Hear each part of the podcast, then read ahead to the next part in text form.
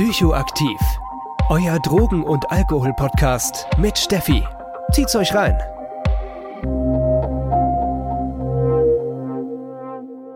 Ja, hallo und willkommen zu einer neuen Folge Psychoaktiv. Ich bin heute mal nicht in meinem Kleiderschrank, sondern beim VAE, dem Verein für Arbeits- und Erziehungshilfe. Hier bin ich eingeladen worden, um mit Carsten Wirth über Shisha-Wasserpfeifen zu reden. Hier ist die Fachstelle der Prävention und Carsten ist Referent für Suchtprävention, macht hier ja was zu Drogensucht und Prävention im Allgemeinen zum Thema Abhängigkeit und hat so seine speziellen Themen in Alkohol, Cannabis und auch E-Produkte. Hallo Carsten, schön, dass du heute da bist. Hallo, schön, dass ich da sein darf. Ja, richtig spannendes Thema hast du. So, wenn ich das richtig verstanden habe, ist ja deine Hauptarbeit auch in die Schulen zu gehen und mit Jugendlichen, jungen Erwachsenen über ja, Wasserpfeifen, Shisha und Tabakprodukte zu reden, unter anderem. Genau, also ähm, wir gehen als Fachstelle Prävention an Schulen, werden angefragt von Lehrern oder äh, Beratungslehrkräften und äh, werden nach unterschiedlichen Themen gefragt und äh, Tabak oder Shishas ist eben eins davon. Ja, fangen wir vielleicht erstmal ganz grundlegend an. Was ist eigentlich eine Shisha? Bei uns hieß es damals noch Wapf, aber ich glaube, das ist so die dörflichste, äh, deutscheste Abkürzung für Shisha. Von was reden wir da eigentlich, wenn wir von einer Shisha reden? Genau, eine Shisha ist äh, eine Wasserpfeife und im Prinzip wird mit der Wasserpfeife oder der Shisha ähm, Tabak konsumiert. Und äh, man kann sich das eigentlich ähm, so in vier Bauteilen vorstellen, eine Shisha. Ähm, einmal eine, wie eine bauch, bauchige Vase, eigentlich mit Wasser, wo auch Blumen reinkommen. Das ist die Bowl. So äh, sieht das aus. Und statt den Blumen ist aber obendrauf die Rauchsäule. Ähm, da werde ich gleich was zu sagen. Und äh, die Rauchsäule ist die Verbindung zwischen der Bowl und dem Kopf. Und in den Kopf kommt eben der Tabak, der Shisha-Tabak und äh, letztendlich auch die Kohle. Und über den vierten Bestandteil, nämlich den Schlauch, zieht man sozusagen den Rauch ähm, und damit den Tabak äh, in den Körper ein. Der, wenn man über den Schlauch ja den Tabak einzieht, dann geht es ja wahrscheinlich über die Bowl, wo Wasser drin ist. Da gibt es ja, glaube ich, viele Mythen drum, wie gut das filtert. Wie gut filtert Wasser den Rauch? Genau, vielleicht, ich komme gleich dazu, vielleicht äh, noch davor. Ähm, genau, wenn man am Mundstück des Schlauchs zieht, entsteht ein Unterdruck. Mhm. Ähm, und dementsprechend äh, wird äh, der Tabak, der oben im Kopf ist, erhitzt durch die Kohle, die oben drauf liegt. Und äh, dadurch entsteht eben diese Rauchentwicklung. Und äh, ich hatte eben schon die Rauchsäule angesprochen. Die Rauchsäule ist so vielleicht 15 cm lang und hat als Sinn, den Rauch abzukühlen. Und da kommen wir zum Wasser, der hat nämlich genau den ähnlichen Sinn. Der kühlt den Rauch ab und filtert so gut wie gar nichts. Also es ist ein äh, starker Mythos, den wir in, oder den ich in meiner Arbeit auch immer wieder äh, begegne. Ähm, letztendlich ähm, filtert er zwar ein paar wasserlösliche Stoffe, aber die Hauptsubstanzen, die auch ähm, gesundheitsschädlich sind, die werden eben nicht gefiltert, sondern im Gegenteil, das Wasser ähm, kühlt den Rauch ab, sodass ich noch mehr Rauch einnehmen kann. Also kurz, es macht es einfach viel leichter, viel mehr zu rauchen und so viel, viel mehr Nikotin auch und alles andere mit aufzunehmen. Genau, im Prinzip äh, entsteht eine größere Rauchentwicklung. Ich kann noch tiefer einziehen. Ähm, wenn man sich vorstellt, wie eine Zigarette geraucht wird, dann geht das relativ schnell. Also in unter einer Sekunde ist der Zug. Und ähm, bei einer Shisha zieht man vielleicht drei Sekunden und dementsprechend kann der Rauch tiefer in die Lunge gelangen.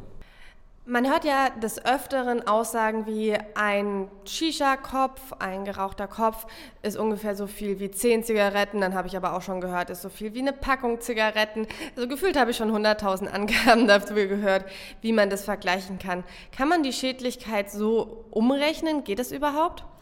Ähm, ja, ganz klar geht das nicht, aber ähm, man kann es messen am Cotinin. Das ist ein Abbauprodukt von Nikotin. Und äh, man kann das äh, miteinander vergleichen. Und ähm, tatsächlich ist es so, dass wenn man einen Kopf Shisha raucht, kann man grob sagen, muss man dazu, ähm, dann ist der Cortininausschuss so groß, wie wenn man zehn Zigaretten raucht. Ähm, dann kommt es aber nochmal darauf an, wie häufig raucht man eine Shisha, ähm, wie intensiv raucht man sie allein oder zusammen. Ähm, aber so als Richtwert sind es zehn Zigaretten, kann man sagen. Wie hoch schätzt du denn das Abhängigkeitspotenzial von ähm, Wasserpfeifen ein?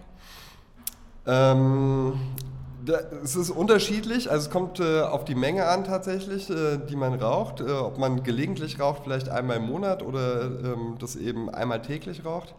Äh, letztendlich ist Shisha-Tabak ähm, derselbe Tabak, der auch in Zigaretten vorkommt. Mit dem Unterschied, dass der eben ähm, feucht gemacht wird und mit Aromen eben bestückt wird, sodass er geschmackvoller ist. Ähm, aber genauso wie von Zigaretten kann man auch von Shisha-Rauchen abhängig werden, ähm, weil man eben Nikotin zu sich nimmt. Du hast ja gerade gesagt, dass, ähm, dass der Tabak schön feucht gehalten werden muss. Und da gibt es ja Zusätze wie zum Beispiel die Molasse. Ähm, was ist genau Molasse und ja, wie, wie, wie ist diese zu bewerten? Mhm. Äh, Molasse ist ein zäher Sirup, der meist aus Zuckerrohr gewonnen wird, der eben, wo der Tabak drin eingelegt wird. Und äh, der sorgt für das Rauchverhalten. Also je feuchter der Tabak ist, desto mehr Rauch entwickelt sich eben. Und äh, je mehr Rauch sich entwickelt, desto mehr Rauch atmet man auch ein und desto tiefer kommt er in die Lunge. Äh, von daher ist da natürlich eine Gefährdungsbeurteilung ganz klar ersichtlich. Und je mehr Rauch sich entwickelt, also je feuchter der Tabak ist, desto gefährlicher ist es, weil man es viel intensiver zu sich nimmt und konsumiert. Jetzt hatten wir ja eine Einschätzung, wie das Schadenspotenzial zu bewerten ist für die konsumierende Person. In der letzten Folge haben wir sehr viel über das Passivrauchen geredet. Wie ist denn der Passivrauch von der Wasserpfeife zu bewerten? Mhm. Ähm, genau, also kurzfristige Folgen können Hustenanfälle oder Kopfschmerzen oder Kurzatmigkeit sein. Ähm, wenn man langfristig denken äh, will, dann Atemwegserkrankungen, Krebs, äh, Herz-Kreislauf-Erkrankungen. Äh, das sind Folgen, die man anhand der Passivbelastung eben messen kann. Ähm, wir hatten vorhin darüber gesprochen, der Vergleich zwischen Shisha-Rauchen und Zigarettenrauchen. Wie ist das eigentlich zu sehen? Ähm, das kann man natürlich beim Passivrauchen auch machen oder könnte man machen, aber da ähm, ist sich die Forschung nicht so ganz einig. Also da muss noch ein bisschen irgendwie nachgeschaut werden und geforscht werden. Ähm, aktuell ist davon auszugehen, dass die Belastung mindestens gleich hoch ist beim Shisha-Rauchen wie auch beim äh, Zigarettenrauchen. Ähm, nichtsdestotrotz, äh, es wird mehr Rauch ausgeblasen, mehr Kohlenmonoxid. Ähm, und was man eben schon festgestellt hat, ist, dass in verschiedenen Shisha-Bars eben zu Kohlenmonoxidvergiftungen gekommen ist ähm, sodass man, wenn man denn in solche Lokalitäten geht, immer schaut, dass, man, äh, dass es eine gute Belüftung gibt. Ähm, und bei Anzeichen von Kopfschmerzen oder so sollte man sich überlegen, ob man nicht äh, an die frische Luft geht. Genau. Das, der Vorteil, den halt die, ähm, die Shisha hat, im Gegensatz zur Zigarette, was ich mir denken kann, es sind, ist halt mehr auf Räumlichkeiten begrenzt. Also mit meiner Shisha gehe ich nicht durch einen Club und rauche, nicht zwangsweise jetzt ein Tanzclub, man hat die Shisha-Bars und ich denke auch im Rahmen der Abhängigkeitsentwicklung, es ist halt wirklich nichts, was man wie bei einer Zigarette sofort zurückgreifen kann, oder? Es ist ja eher ein Schutzfaktor, schon wie eine Wasserpfeife an sich aufgebaut ist und die Konsumart der Wasserpfeife aufgebaut ist, dass es nicht so schnell ähm, in irgendwelche Sachen eskalieren kann.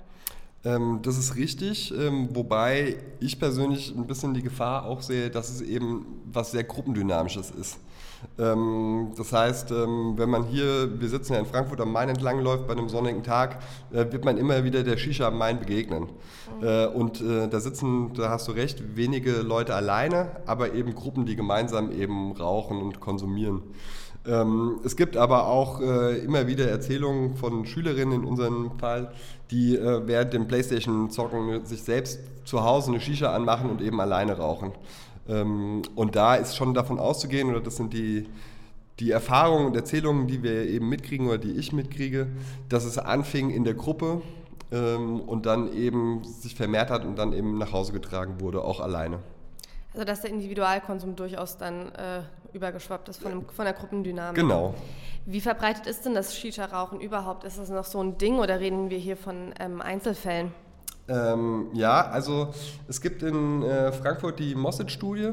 Ähm, die Mosset-Studie, die überprüft die 15- bis 18-jährigen Schülerinnen und Schüler zu ihrem Drogenkonsum und fragt äh, da jährlich nach.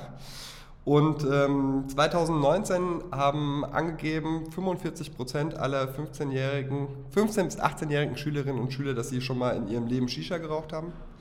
Ähm, das heißt im Prinzip jede zweite, jeder zweite.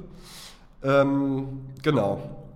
Man muss aber auch sagen, dass ähm, dadurch, dass die Mosset-Studie ähm, jährlich abfragt, hat man einen ganz guten Vergleichswert. Und 2014, also fünf Jahre vor der letzten Messung, war der Wert noch bei knapp zwei Drittel aller Befragten. Das heißt, ähm, der Konsum geht nach unten. Ich habe ähm, in einem Gespräch mit dem Herrn Stöver gelernt, dass E-Zigaretten und E-Shishas kein kein Synonym sind. Das, äh, die Frage wollte ich gleich an dich weiterspielen. Was ist denn bitte der Unterschied zwischen einer E-Zigarette und einer E-Shisha? Genau, vielleicht ähm, sagt man dazu erstmal, dass es die Unterscheidung gibt in, der, in dem Produkt oder in den Produkten. Jetzt bei der Mosset-Studie aber zum Beispiel werden die zwei Kategorien zusammengezählt, weil die Unterscheidung recht schwer ist und teilweise verschwimmt. Ähm, E-Shishas äh, im Klassischen waren äh, Wegwerfprodukte, also einmal konnte man sie benutzen und danach wegwerfen. Ähm, das Mundstück ist eher auch ähm, dem der richtigen Shisha ähm, genau vergleichbar. Und ähm, E-Shishas sind selten mit Nikotin. Andersrum aber sind E-Zigaretten, kann man auch ohne Nikotin rauchen. Man kann sich verschiedene Liquids reinmachen mit verschiedenen Aromen. Von daher merkt man schon in meiner Erklärung, dass das so ein bisschen verschwimmt und deswegen zumindest bei der Mossit-Studie oder aber auch bei mir, in, wenn ich in Unterrichten bin, das eigentlich als ein Thema verwendet wird. Das heißt aber auch, wenn ich das richtig verstanden habe, ist einer der Merkmale von E-Shishas, dass sie im Prinzip nicht individuell befüllbar sind oder kann man das nicht so pauschal sagen? Äh, die würden dann in verschiedenen Geschmacksrichtungen verkauft werden. Also die kommen sozusagen als, als fertig rauchbares Produkt und nicht irgendwie mit einem Pot, den ich selbst auffüllen kann als Konsument. Genau, also es gibt ja auch bei E-Zigaretten unterschiedliche Möglichkeiten.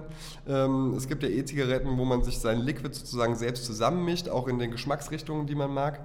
Oder es gibt äh, Pod-Systeme, ähm, wie Joule beispielsweise oder MyBlue, ähm, wo man sich schon fertig gemischte Liquids kauft und die sozusagen in seine E-Zigarette reinstöpselt. Und ähnlich wäre das dann bei E-Shishas, dass man im Prinzip sich eine, ein fertiges Produkt mit einer fertigen Mischung an Aroma kauft. Okay, jetzt habe ich es auch verstanden. Dankeschön.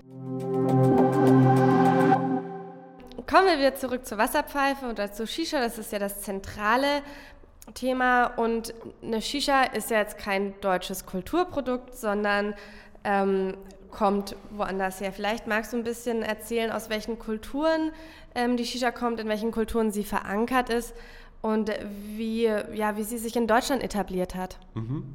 Ähm, genau, die Shisha kommt, äh, so wie wir sie kennen, aus Indien und den arabischen Ländern. Das ist nicht so ganz klar tatsächlich. Ähm, und etabliert hat sie sich in Deutschland so um die Jahrtausendwende. So, ich bin äh, Mitte 30, ich bin damit aufgewachsen, äh, muss man sagen, in meinem Jugendalter. Ähm, ich möchte behaupten, dass äh, Menschen, die 50 sind, äh, da noch nicht so viel mitbekommen haben. Ähm, genau, man kann sagen, Mitte der Jahrtausendwende hat sich etabliert und ist eben bei uns in Deutschland angekommen. Ja, ich bin auch damit recht aufgewachsen. Bei uns war das ein großes Thema.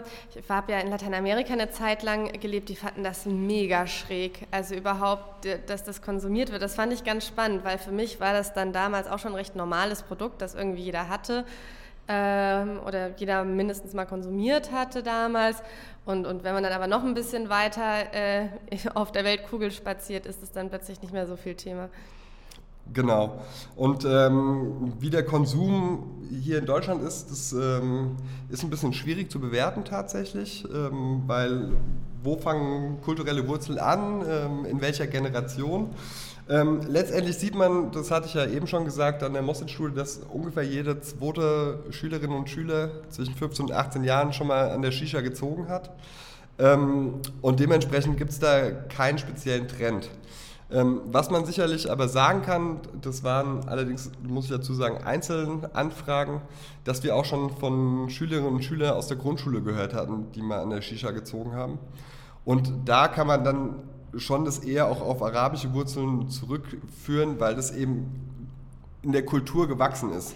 Es ist so ein bisschen wie ähm, in Deutschland gab es ja mal auch die Unsitte, dass ähm, Kinder am Bierschaum nippen durften oder den wegtrinken durften.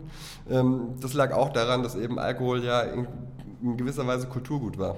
Und da ist halt eben gerade der Punkt, so dass man sagt, so hey, zieh doch mal in der Shisha, ist ja nicht so wild und dass da so ein bisschen die grundlegende Aufklärung fehlt oder einfach kann man das so vergleichen, ja, wie du schon sagst, mit der Unsitte oder dieses nipp mal am Bier oder du darfst ein bisschen Schaum trinken an sehr kleinen Kindern und dass das gar nicht tiefer hinterfragt wurde? Ähm, das ist zumindest in diesen Einzelfällen der Fall gewesen. Ich will das gar nicht äh, allgemein, äh, verallgemeinern, also mhm. das ist mir auch nochmal wichtig äh, klarzustellen, äh, aber es gibt es auf jeden Fall tatsächlich, dass da so ein unbedarfter Zugang ist.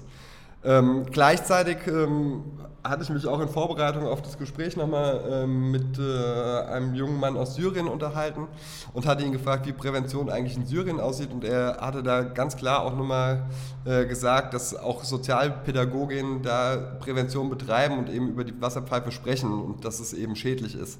Ähm, genau. Werbung das Leben kann manchmal ganz schön unvorhersehbar sein. Und ein Unfall oder auch ein Ausbruch von einer schweren Erkrankung kann uns erstmal vor riesen Herausforderungen stellen. Am liebsten wollen wir uns in so einer Zeit uns einfach nur um unsere Genesung kümmern. Allerdings kann es sehr schnell dazu kommen, dass wir in solchen Fällen auch vor finanziellen Problemen stehen. Denn allzu lange Ausfälle in unserem Beruf sind in den staatlichen Leistungen einfach nicht vorgesehen. Und hier kommt dann die Berufsunfähigkeitsversicherung ins Spiel, die genau diese Lücke schließt. Das Problem bei der Berufsunfähigkeitsversicherung Versicherung ist nicht nur der lange Name, sondern auch den passenden Anbieter zu finden. Hierfür gibt es aber eine super Lösung und zwar Clark. Clark ist ein Online-Versicherungsmakler, der euch verschiedene Versicherungen vorschlägt und euch beim Vergleich hilft. Dadurch bekommt ihr in der App einen super Überblick über die Angebote und könnt die für euch passende Versicherung finden. Wenn ihr eure Versicherung bei Clark hochladet und den Code Psychoaktiv34 eingebt, warten außerdem Shoppinggutscheine Gutscheine im Wert von 15 Euro auf euch. Die gibt es von zahlreichen Marken wie Globetrotter, Nintendo, Decathlon, Mediamarkt und vielen mehr. Denkt aber bitte daran, dass wenn ihr eine Versicherung bei Clark hochladet, Clark das Maklermandat für diese Versicherung übernimmt und solltet ihr einen Makler haben, diesen ersetzt. Wenn dieses Angebot für euch spannend klingt und ihr euch denkt, ach, um meine Versicherungen wollte ich mich eh schon endlich mal kümmern, findet ihr den Link und meinen Code wie immer in den Show Notes. Dein Schwerpunkt ist jetzt halt hauptsächlich in die Schulen zu gehen und ähm, über Shishas zu reden. Magst du uns vielleicht mal einen Einblick geben, wie, der, wie das ganz praktisch aussieht? Mhm, gerne. Also ähm, vielleicht ähm, fängt man einfach erstmal ganz, ganz grob an. Wir kriegen Anfragen von Lehrern oder Beratungskräften, ähm, die ähm, aus welchen Gründen auch immer uns anfragen für Themen. Äh, oftmals, ähm, weil sie mitkriegen, dass Konsum schon stattgefunden hat. Ähm, oftmals aber auch einfach ganz präventiv gedacht. Ähm, und ich komme dann hin, in der Regel 90 Minuten dauert unser Workshop. Ähm, und die Lehrkräfte verlassen den Klassenraum und ich biete den Jugendlichen die Möglichkeit, äh, mich mit Fragen zu bewerfen. Äh, das machen wir sehr methodisch oder ich mache das sehr methodisch. Das heißt, ähm, wir fangen an, wir sprechen erstmal, was ist eigentlich Prävention, warum bin ich eigentlich hier. Ähm, dann haben wir verschiedene, innerhalb der Fachstelle verschiedene Spiele entwickelt, ähm, wo es einfach so Fragen-Antworten-Spiele geht. Äh, es gibt äh, Würfel, wo die E-Zigarette, die Shisha und ähm, die Zigarette abgebildet sind und wir dazu Fragen beantworten. Und letztendlich geht es uns darum, dass Schülerinnen und Schüler am Ende die Wahrheit wissen. Ähm, wir kommen nicht mit Schockbildern, das ist keine Art der Prävention, die, die wir ähm, verfolgen, äh, sondern es geht darum, dass irgendwann jede Schülerin und jeder Schüler vor der Entscheidung steht, willst du mal an der Shisha rauchen oder nicht, willst du mal ziehen. Und sie sollen sich dafür entscheiden aufgrund von Fakten und nicht von Mythen, die sie irgendwann mal gehört haben. Das hatten wir auch gerade vorhin schon. Ne? Selbst ich hatte ein paar Mythen am Start ähm, um Substanzen, um legale genauso wie über illegalisierte Substanzen ranken sich so viele Mythen. Das ist auch ein bisschen Grund der Podcast, wo, wo es immer auch sehr wichtig ist, ja, Menschen zu informierten Entscheidungen überhaupt zu verhelfen. Das ist manchmal eine ganz schön große Aufgabe. Ja, schon. Also ich, wir hatten es ja eingangs mit dem Wasser. Äh, wie viel filtert das Wasser eigentlich wirklich?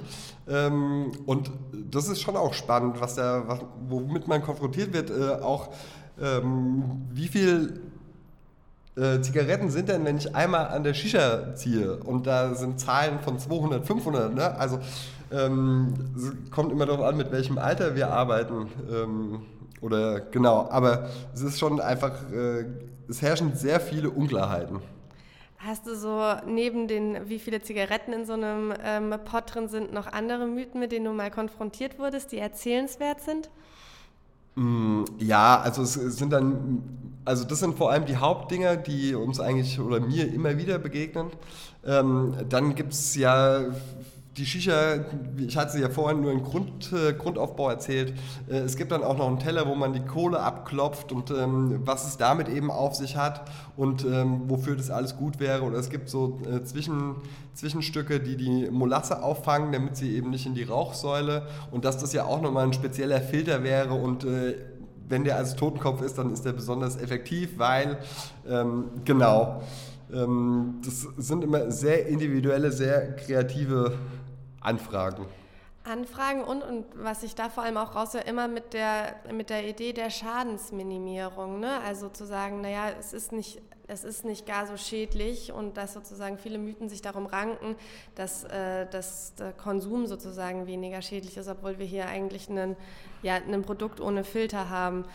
Und äh, das, das finde ich ganz spannend, wenn man da mal drüber nachdenkt, ne? wo ich dann auch frage, so, da hat ja die Tabakindustrie, das zieht sich auch durch die ganzen Zigaretten und so weiter, äh, volle Arbeit geleistet, dass man immer versucht, das Rauchen per se äh, vom Schaden herunterzuspielen. Oder glaubst du nicht, dass man das vergleichen kann? Äh, doch, das glaube ich schon.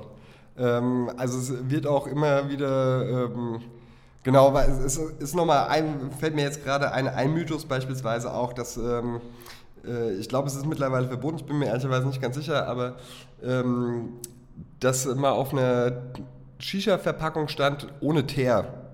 Und Tabak ist aber per se ohne Teer. Also Teer ist kein Inhaltsstoff von Tabak, sondern Teer entsteht bei der Verbrennung im Prinzip. Ne? Und man macht sozusagen Werbung und gaukelt was vor, was überhaupt nicht mehr äh, der Wahrheit entspricht. Das ist ungefähr so, wie wenn ich sagen würde, ich habe hier ein Auto mit Benzin und das ist total äh, umweltbewusst weil ich fahre es nicht. Also ne, die Schadstoffe entstehen ja durch den Verbrennungsmotor und äh, so. Ähm, und da wird schon auch was vorgegaukelt, was eigentlich überhaupt nicht der Wahrheit entspricht. Das zieht sich wohl ziemlich durch die Industrie durch. Ähm, was sind denn so die größten Herausforderungen in deiner Arbeit? Die größte Herausforderung, finde ich persönlich, ist so eine Mischung zu finden aus nicht konsumierende, nicht neugierig zu machen und schon mal Konsumierende nicht zu bestätigen. Also weil wir hatten das eben mit diesem Mythos, eine Einzug an der Shisha sind, sagen wir mal, 200 Zigaretten. So, jetzt hatten wir vorhin ja gesagt, eine, ein Kopf Shisha sind im Vergleich bei 10 Zigaretten. So, wenn ich, der Mythos ist ja sozusagen schlimmer als die Wirklichkeit. Und dann eben zu vermitteln, dass aber auch 10 Zigaretten, obwohl es jetzt nicht 200 sind, sehr schädlich und gerade auch im Jugendalter, während äh, der Körper sich noch entwickelt, einfach Einfluss hat. Ähm, da eben so eine Mischung zu finden, aufzuklären und gleichzeitig nicht zu verharmlosen, weil eben die Mythen oftmals sehr viel schlimmer sind als die Wahrheit, aber die Wahrheit ja trotzdem halt schlimm genug. Wenn es Mythen gibt, die sind entweder sehr verharmlosend oder drehen völlig durch nach oben. genau, und also was wir auch, wir, wir sammeln natürlich Risiken, das ist äh, natürlich auch irgendwie, ähm, dürfen die Jugendlichen sich darüber Gedanken machen. Da kommen ja auch die ganzen äh, Krebsarten und äh, Bronchitis und äh, bis zu Herzinfarkt und Durchblutungsstörungen, was ja auch alles richtig ist. Ähm, und dann gibt es natürlich nochmal soziale Risiken auch. Ne? Also es kann ja auch äh, Abgrenzung sein, dass es einfach jemand nicht so cool findet. Aber es ist natürlich auch ein Grund kann auch Integration sein und Gruppendynamik. Und wir sammeln auch Gründe, warum man eigentlich anfängt, eine Shisha zu rauchen oder warum man die raucht. Ähm, und auch da muss man natürlich ganz sensibel mit den Jugendlichen darüber sprechen, dass es natürlich Gründe sind, aber keine Gründe, die man verfolgen sollte. Du hattest ja gerade auch noch gemeint, dass die Risiken zum Rauchen, sei es jetzt für Wasserpfeife oder auch ähm, für, für die Verbrennungszigarette, ja eigentlich recht klar sind den Jugendlichen. Aber was kommt, ist immer, ja, Krebs, Blutdruck, dies, das. Mm, um ehrlich zu sagen, mich als Jugendliche wird das nicht jucken. Also es ist irgendwas, was in 20, 30 Jahren passiert und es ist vielleicht blöd, aber das wird ja nicht morgen passieren. Weil es ist ja keine, keine kurzfristige Konsequenz, sondern langfristige. Und vor allem, wenn man ähm, auf Jugendliche schaut und auch die Entwicklung, auch die Entwicklung des präfrontalen Kortex, wo es darum geht, sozusagen Langzeitfolgen abzuschätzen, ist im Jugendalter ja noch gar nicht groß äh, entwickelt. Das heißt, so ein bisschen über Krebs zu reden, ist ja eigentlich ganz praktisch, weil damit muss ich mich ja jetzt nicht sofort beschäftigen. Was sind denn da so kurzzeitige Nebenwirkungen, die für Jugendliche wirklich auch wichtig sind? Also ich würde ähm, dem so ein bisschen widersprechen tatsächlich, ähm, weil, also ich gebe dir in allem recht, was du sagst, aber man muss die Dynamik unseres oder meiner Arbeit sehen und da ist oftmals eine Klasse und in der Klasse also gibt es oftmals auch Personen, die sich öffnen und die von ihrem Umfeld erzählen. Und da kommt es sehr häufig vor, dass äh, gerade von rauchenden Eltern erzählt wird oder Verwandten und wie die erkrankt sind. Ähm, wobei ich aber auch sagen muss, es nimmt keinen großen Anteil an, dem, an unserem Workshop, weil, wie du das auch sagst, ähm, es geht mehr darum, einfach den Jugendlichen das klarzumachen. Und wenn ich über Krebs rede, dann ist es für viele sehr abstrakt. Aber es wird dadurch Thema, dass es oftmals eben Verwandte gibt, die die was erlebt haben oder Bekannte ähm, und das sozusagen in die Klasse getragen wird und dann auch darüber gesprochen wird. Ah, okay, das macht natürlich Sinn. Die hatte ich da in die Rechnung nicht mit einbezogen. Und äh, trotz allem nochmal auf die kurzfristigen Gründe gedacht, was, für was lohnt es sich kurzfristig für Jugendliche nicht anzufangen oder anzufangen? Gut, also natürlich ist einfach, ähm, worüber wir oft gehen, ist beispielsweise der Sport. Mhm. Ne? Äh, dass, dass man eben sagt, ähm, die Lungenfunktion wird eingedämmt und äh, wollt ihr nicht, ne? oftmals sind gerade bei den Jungs, die wollen gerne Fußballer werden, ähm, so es ist immer so ein Berufswunsch und da kann man eben das als Thema nehmen, darüber zu sprechen. Genau. Und ich meine, das merkt man auch ziemlich schnell. Also äh, wer mal geraucht hat, der wird merken, dass es sich ganz schön schnell gar nicht mal so gut mehr joggt. ja, genau. Genau. Ja, ich glaube, wir sind ziemlich mit unseren Themen durch. Fällt dir noch was ein, was man unbedingt ansprechen sollte? Ja, ich glaube, ähm, zum Thema Shisha war es das, was, was man oder was mir noch einfällt. Äh, wir beenden unsere Workshops oftmals mit etwas Positivem, äh, weil wir reden oft über Substanzen und was haben das eigentlich für Risiken. Ähm, jetzt bei Shisha und es geht ja aber darum, eben nicht abhängig zu werden in der und ähm, da gibt es zwei Modelle, die wir machen und eins davon ist das Klaviermodell. Vielleicht ist das einfach auch ein ganz schöner Abschluss. Ähm, weil wir haben ja ganz viele negative Einflüsse, die auf unser Leben wirken. Äh, und wir sind nicht immer mit was Positivem konfrontiert, sondern auch mit was Negativem. Und dann ist die Frage, welche Ressourcen können wir eigentlich anzapfen, damit es uns wieder besser geht. Und man kann sich das vorstellen wie so eine Klaviatur, also am Klavier, die Tasten und dass jede Taste steht für eine Möglichkeit, wie ich auf was Schlechtes reagiere. Das kann Sport sein, das kann mit Familie treffen sein, das kann Essen sein, ähm, das kann vielleicht auch mal ein Bier sein oder Alkohol oder äh, eine Shisha rauchen oder es sind eben ganz viele Facetten und diese ganze Klaviatur sind meine Möglichkeiten, wie ich auf was Schlechtes reagiere. Und jetzt kommt es darauf an, wie viele Tasten davon bespiele ich. Und wenn ich nur eine Taste bespiele dann ist die Wahrscheinlichkeit, dass ich von dieser Taste Abhängigkeit werde, relativ groß. Also wenn ich auf alles reagiere mit Shisha-Rauchen, dann ist die, Ab ist die Wahrscheinlichkeit, dass ich von Shisha-Rauchen abhängig werde, äh, relativ groß. Und wichtig ist für unser aller Leben ist eben, dass wir nicht nur die Klaviatur beschriftet haben, sondern dass wir eine ganze Reihe an Tasten haben, die wir bespielen, damit es eine Lebensmelodie gibt. Und mit dieser Lebensmelodie klingt dann eben unser Leben und dann ist es auch egal, dass Tasten vielleicht auch eher mal schädlich sind, gesundheitsschädlich, wie es jetzt das Shisha-Rauchen ist. Aber solange das eben nur ein paar Mal bespielt wird, haben wir eine geringe Wahrscheinlichkeit davon abhängig zu werden. Und so vielleicht als, als Schlusssatz von mir ähm, müssen wir alle schauen, dass wir eine möglichst toll klingende Melodie zusammenkriegen in unserem Leben. Das ist wirklich eine mega gute Metapher und auch ein wunderschönes Abschlusswort. Ich glaube, dem ist absolut nichts mehr hinzuzufügen. Carsten, danke, dass du heute da warst in meinem Podcast. Hat super viel Spaß gemacht und ja, bis zum nächsten Mal vielleicht. Vielen Dank.